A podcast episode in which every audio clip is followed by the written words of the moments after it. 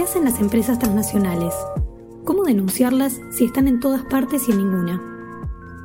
Amigos de la Tierra América Latina y el Caribe, a través de Amigos de la Tierra Argentina, realizó un mapeo sobre la presencia y los impactos de las empresas transnacionales en varios países de la región. En esta serie de podcast vamos a compartir los principales resultados y conclusiones de ese estudio, casos emblemáticos de empresas que violan los derechos colectivos de los pueblos y las voces de las y los defensores de derechos humanos que enfrentan el avance de las corporaciones en los territorios. Esto es Empresas Transnacionales, Crisis sin Fronteras.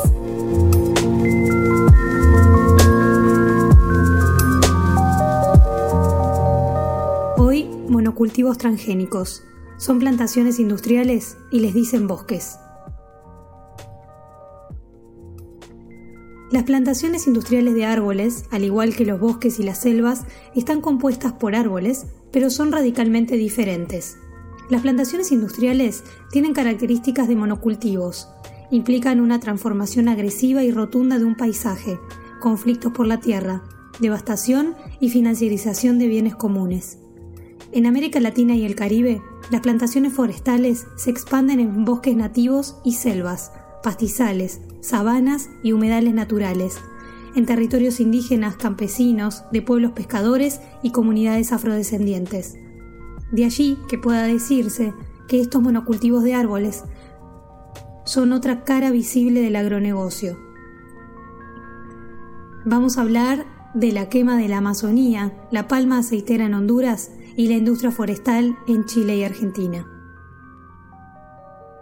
Isaac Rojas, coordinador de bosques y biodiversidad en Amigos de la Tierra Internacional, explica por qué es necesario desmitificar que las plantaciones industriales son algo positivo desde hace mucho tiempo, porque nos dicen, ¿cómo van a estar en contra de, la siembra de árboles? Los árboles son muy buenos para el ambiente, para el clima, ¿verdad? Pero vemos cómo el modelo de monocultivo aplicado a árboles, aplicado a la piña, aplicado a la soja, aplicado a cualquier cultivo, conlleva serios problemas en diversos aspectos de la vida, incluso en la misma supervivencia de los bosques. Mientras que un bosque es un sistema complejo que se autorregenera y que incluye suelo, agua, microclima, energía y una amplia variedad de plantas y animales en mutua relación, una plantación comercial es un área cultivada cuyas especies y estructura han sido creadas para producir madera, leña, resina, aceites o frutas. A diferencia de los bosques, en una plantación los árboles tienden a pertenecer a una reducida variedad de especies y edades y requieren una constante y amplia intervención humana. Una vez establecidas, las plantaciones de árboles reemplazan a escalas significativas los ecosistemas naturales, afectan drásticamente la biodiversidad y generan una serie de impactos ambientales de gran envergadura, por el consumo de agua que implican, el balance negativo de carbono, la degradación de las condiciones del suelo y la contaminación que produce el uso de agrotóxicos. Las plantaciones forestales, en la mayoría de los pastizales de la región, acidifican el suelo y en algunos casos el agua de los arroyos, principalmente debido al elevado consumo de calcio. Producen cambios en la dinámica del fuego y el avance de especies invasoras.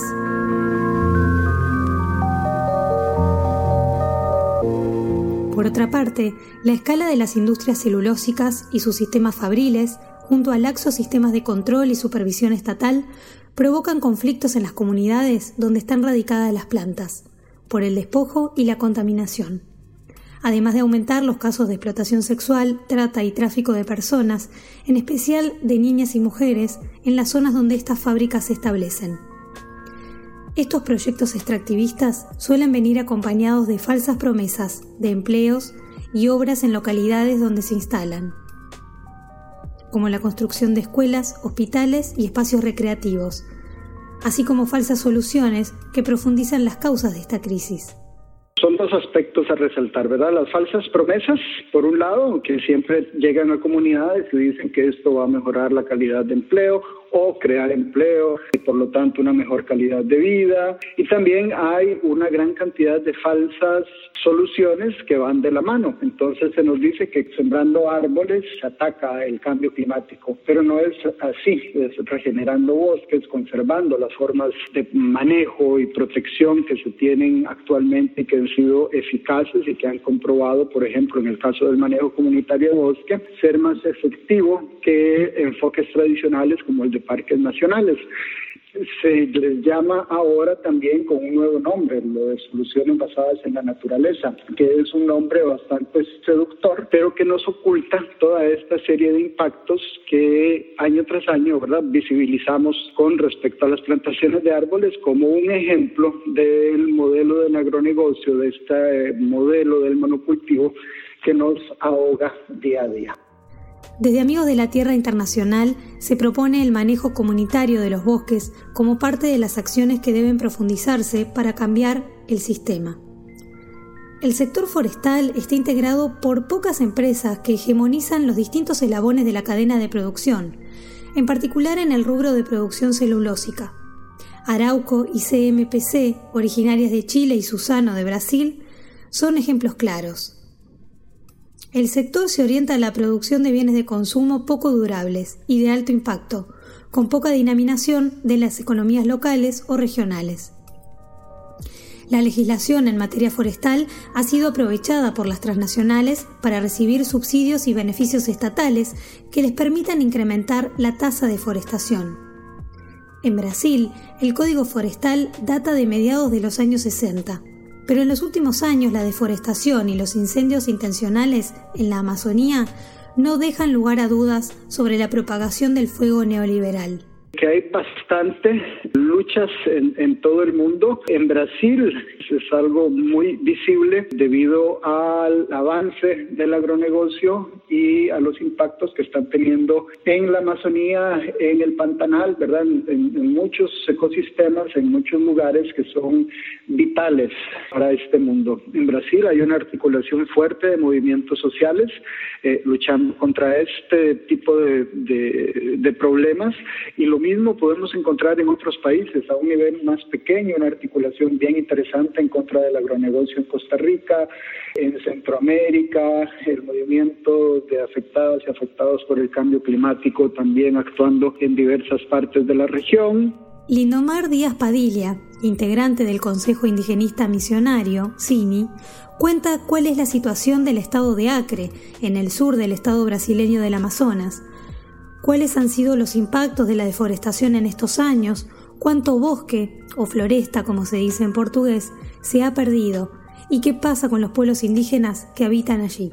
Hay que observar que la situación del Acre desde el año pasado es más grave que en otros años. Hay una cuestión muy importante porque si se deflorestan este año, en el próximo año eh, se hacen lo quemado entonces, se deflorestaron el año pasado, ahora en este año 2020 se van a ser queimados, mucho más queimados que el año pasado. Entonces, la situación es gravísima porque tenemos un acréscimo de cerca de 60% en la desflorestación 2019-2020, coincidentemente con la llegada del gobierno Bolsonaro, la troca del ministro del Medio Ambiente, mudanzas legales y otras cosas. Entonces, la situación es muy peor.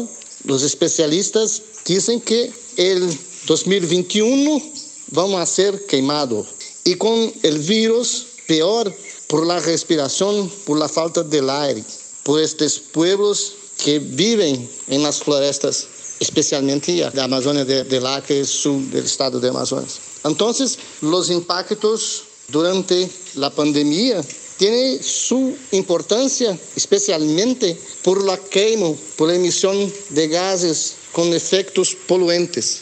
Por otro lado, también hay que se acrecentar que muchas comunidades e incluso pueblos enteros están siendo desplazados. En la región de Boca de Acre, por ejemplo, hay comunidades enteras desplazadas por causa de, los invasores de los territorios. ¿Quiénes atacan a las comunidades indígenas que habitan y protegen los bosques nativos, la selva, la Amazonía? Lo responde Fernando Campos, de Amigos de la Tierra Brasil. La gente que está en poder, la gente que está haciendo estas acciones en territorio, son criminales, son gente que está a margen de la ley, policiales, eh, gente del ejército en reserva, eh, son gente preparada para la guerra. gente que tiene esto como su forma de ganar la vida.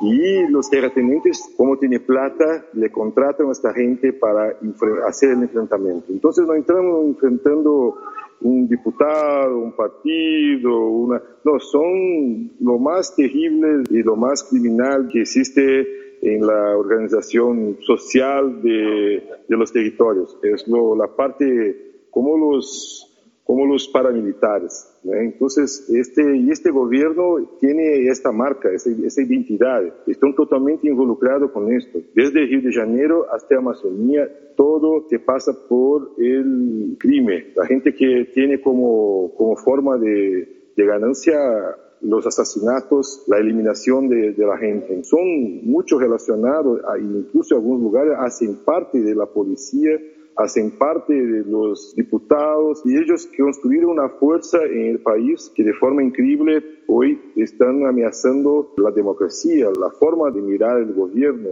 Entonces, la gente que está en los territorios que ya vienen sufriendo y que no tienen estructuras, que son empobrecidos por lo histórico, están reféns de esa situación. Entonces, la única forma que miran que puede tener algún apoyo es de afuera de Brasil. En Uruguay, la Ley de Desarrollo Forestal promovió desde 1987 el avance de los monocultivos de árboles. A 2020 hay más de un millón de hectáreas plantadas por empresas extranjeras en el país, principalmente en los suelos de prioridad forestal, exportando madera para celulosa a Portugal y otros tipos de madera a China y Estados Unidos. En Chile y Argentina también hay leyes de fomento forestal. América Latina concentra su interés en la oferta de celulosa por los costos atractivos que tienen para las transnacionales la producción forestal y de celulosa, por las condiciones a su favor para acaparar tierras para forestación y la rapidez en el crecimiento de estas especies forestales más comúnmente usadas por la industria, como eucalipto y pino. A nivel mundial hay más de 300 millones de hectáreas forestadas, el ritmo de expansión es de 450.000 hectáreas por año. América Latina y el Caribe pasó de tener 8.800.000 hectáreas forestadas en 1990 a 15.600.000 de hectáreas en 2015. Vale destacar también el caso de la celulosa Arauco y Constitución, o CELCO, de origen chileno, es una empresa filial propiedad de COPEC Sociedad Anónima, controlada por la Sociedad Anónima Antar en Chile, la que a su vez forma parte del consorcio empresarial chileno Grupo Angelini. En Argentina, Arauco es dueña de Alto Paraná Sociedad Anónima, en la provincia de Misiones. En Brasil opera como Arauco do Brasil Sociedad Anónima. En Uruguay formó un consorcio con la sueco-finlandesa Stora Enso para adquirir los activos de la empresa forestal española ENSE, que se retiró del país sudamericano para enfrentar sus graves problemas financieros en España, creando entre ambas la empresa Montes del Plata. Posee tierras con plantaciones forestales en Argentina, Uruguay, Chile y Brasil, sumando un total de 1.671.991 hectáreas, de las cuales 1.108.683 se encuentran en Chile. Arauco tiene una fuerte presencia en las relaciones con los gobiernos locales y nacionales de los países donde se radica, realizando así una permanente y agresiva acción de lobby como actor económico dominante. Arauco fue la responsable de una gravísima contaminación en la región de Valdivia, en Chile, que afectó al santuario de Ríos Cruces, sitio Ramsar y hábitat de los cisnes de cuello negro. El río Cruces era el lugar de anidación más importante en Sudamérica para los cisnes de cuello negro y la fuente de ingresos por turismo más importante para la población local. Lo que comenzó con denuncias de la comunidad afectada por los olores nauseabundos arrastrados por el viento, terminó con la muerte masiva de los cisnes de cuello negro y los consiguientes impactos económicos vinculados al turismo de la zona. En las comunidades aledañas a las cinco plantas que Arauco posee en Chile, son corrientes las denuncias por roturas de ductos de drenaje, vertidos en cursos de agua y contaminación al ambiente, además de afectación a la salud de las personas. En Argentina, el Sindicato de Obreros de la Industria de Celulosa, Papel y Cartón de Misiones han denunciado en reiteradas oportunidades a Alto Paraná, filial de Arauco, por no cumplir las leyes ambientales y laborales. También son incontables las denuncias vecinales por contaminación y daño a la salud en los municipios cercanos a su planta de celulosa. También en Argentina, en la localidad Puerto Piray, los vecinos organizados en productores independientes de Piray, PIP, sostienen hace años un conflicto por tierras con Arauco. El 6 de junio de 2013, el Estado argentino acordó con la empresa forestal expropiar unas 600 hectáreas y destinarlas a productores familiares de la zona. Hasta el momento, solo le fueron asignadas 166 hectáreas, de las cuales solo 86 eran aptas para ser cultivadas. Arauco, en vez de entregar las tierras restantes, proyecta volver a sembrar árboles. Cuando descubrieron los plantines de pino, a las 7 de la mañana del 5 de agosto, del 2019, las familias de PIP comenzaron a acampar en ese terreno con desmonte, debido a la vergonzosa tardanza que muestra el Estado provincial en negociar con la empresa Arauco la entrega de las tierras, manifestaron en un comunicado. Félix, integrante de una de las 100 familias de PIP, explicó en Radio Mundo Real. La empresa de Arauco voltearon los pinos la parte que nos corresponde por ley voltearon el lugar y nosotros eh, vinimos a, ocupar el lugar en este momento. Estamos acá sobre la ruta porque ellos estaban por plantar de nuevo. Nosotros estamos en el kilómetro 18, Puerto Piraí, sobre la ruta 16. Y el gobierno provincial se comprometió con nosotros y no tuvimos respuesta hasta ahora. Porque estos lugares, las 600 hectáreas de expropiación que hubo, nos tenían que entregar en tres etapas lo cual nos dieron 166 y el lugar que nos pertenece ahora tumbaron los pinos y nosotros vinimos a ocupar porque ellos estaban por plantar de nuevo y se olvidaron de la negociación que había hecho con nosotros el gobierno provincial con la empresa. Los productores siguen luchando para que Arauco cumpla con la ley. En Piray producen mandioca y maíz y recientemente han realizado un alimentazo para denunciar las políticas de hambre que viven en Argentina bajo el ajuste y la fuerte desocupación. En Argentina también las comunidades indígenas de Envía Guaraní reclaman por la violación del convenio 169 de la OIT, dado que Arauco tiene como propio selvas y montes nativos donde viven las comunidades. A su vez, son innumerables los hechos de violencia generados por guardias privados de la empresa, quienes desalojan y amedrentan permanentemente a las comunidades indígenas.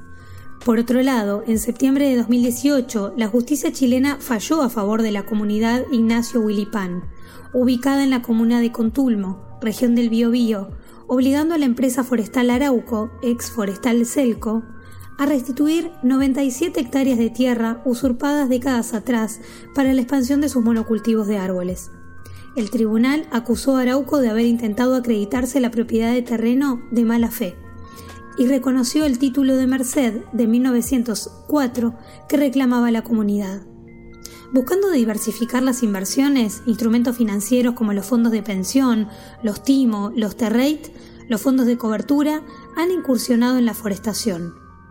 Los TIMO, grupos de gestión de inversiones de los Estados Unidos, conforman una estructura que acumula fondos agrupando a numerosos inversionistas institucionales, que quizá no estén directamente interesados en comprar y administrar plantaciones, o que pueden querer invertir pequeñas cantidades en sus fondos.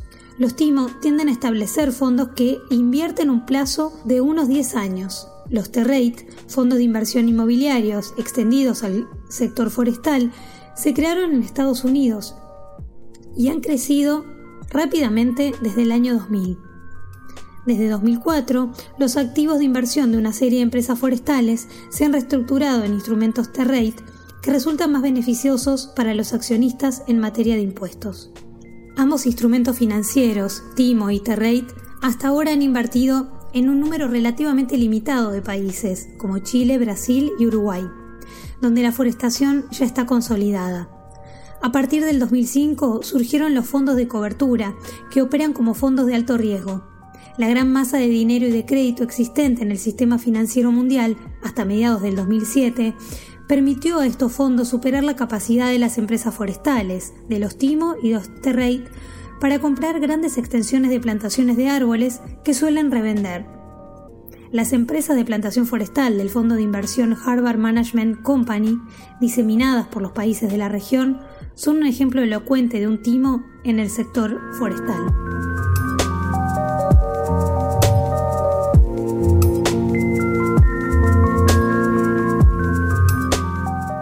El caso de la palma aceitera en países como Honduras y Costa Rica también preocupa mucho. El sector de plantaciones de palma aceitera irrumpe como un fuerte factor de destrucción de la naturaleza y despojo de las poblaciones rurales.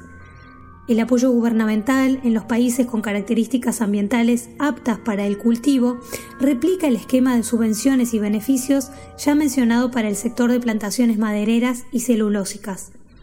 La dinámica de crecimiento del consumo global y el agotamiento de tierras en Asia hace prever una decidida expansión de este sector en América Latina y el Caribe. Nuestra región alberga la mitad de los bosques tropicales del mundo, en esas mismas zonas geográficas está el 6% de la producción mundial de aceite de palma y es la región en la que más se expande este cultivo a nivel mundial, según datos de la Mesa Redonda sobre aceite de palma.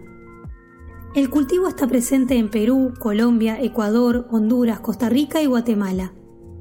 En todos se plantea aumentar el área plantada en los próximos años. En Colombia eso requeriría 3 millones de hectáreas para plantaciones, en Perú, para 2015, ya se habían deforestado 11.754 hectáreas de selva amazónica para dar paso a la palma aceitera. Los impactos socioambientales ya son significativos.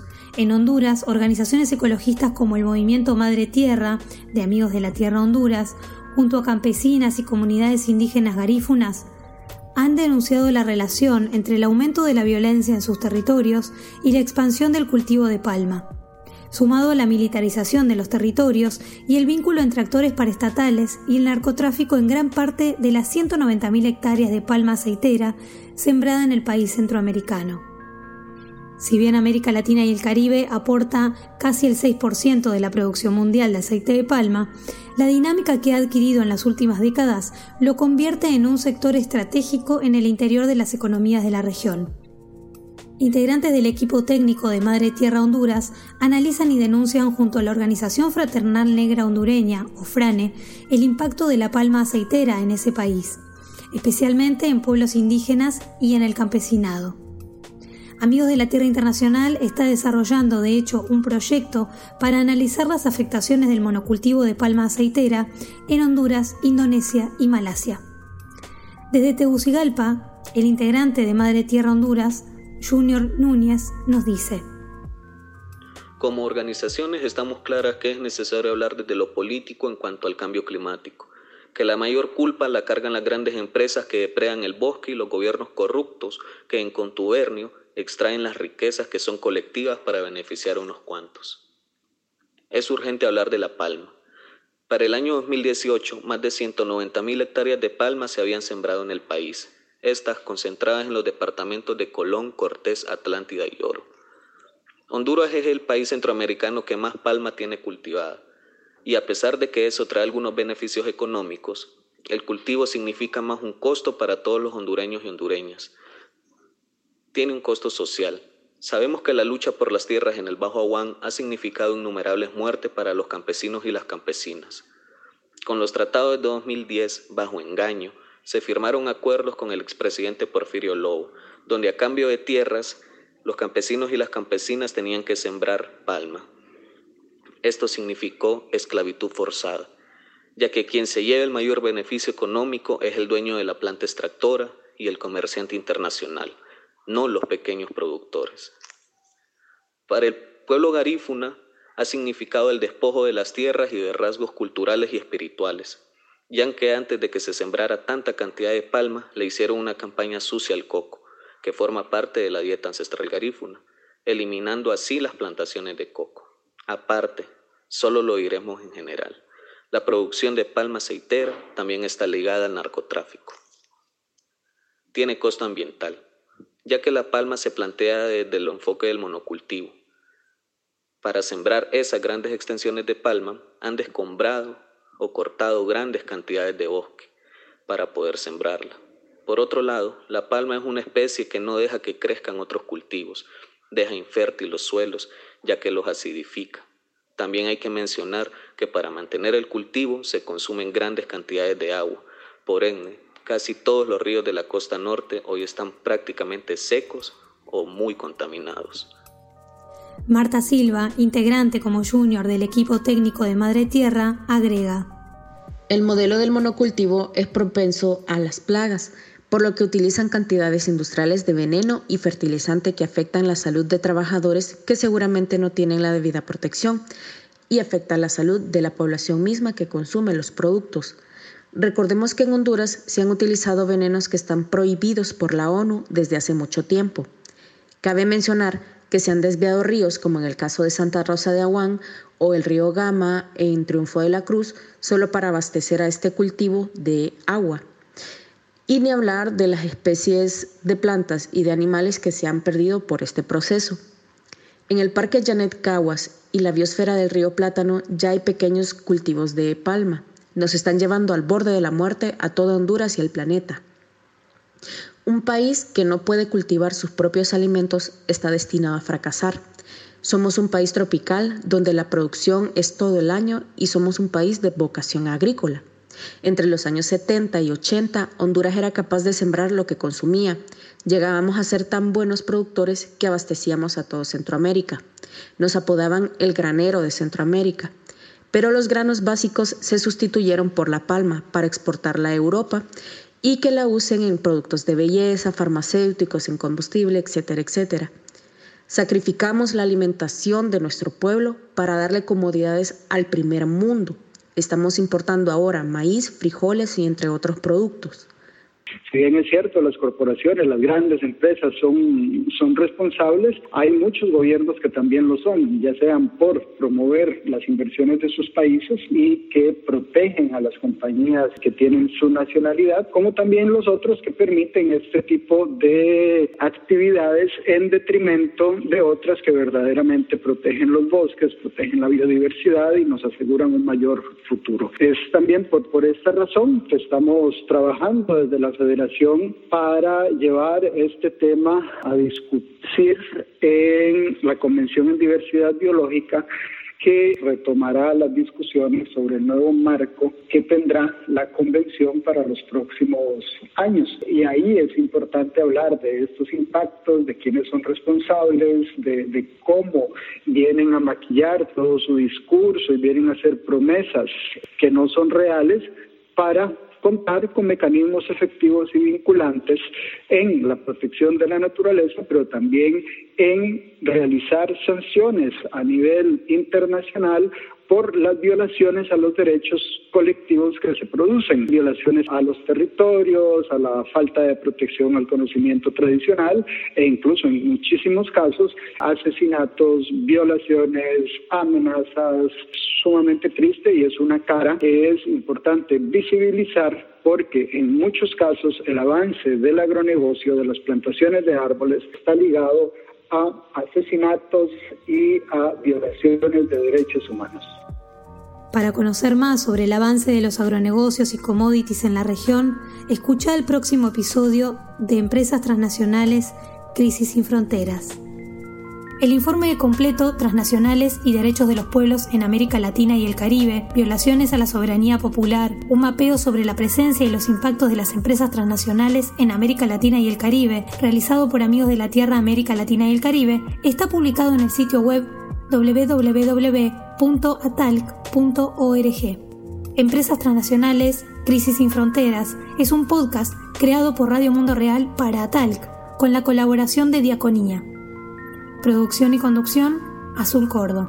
Edición, Edgardo Mattioli. Diseño, Nicolás Medina.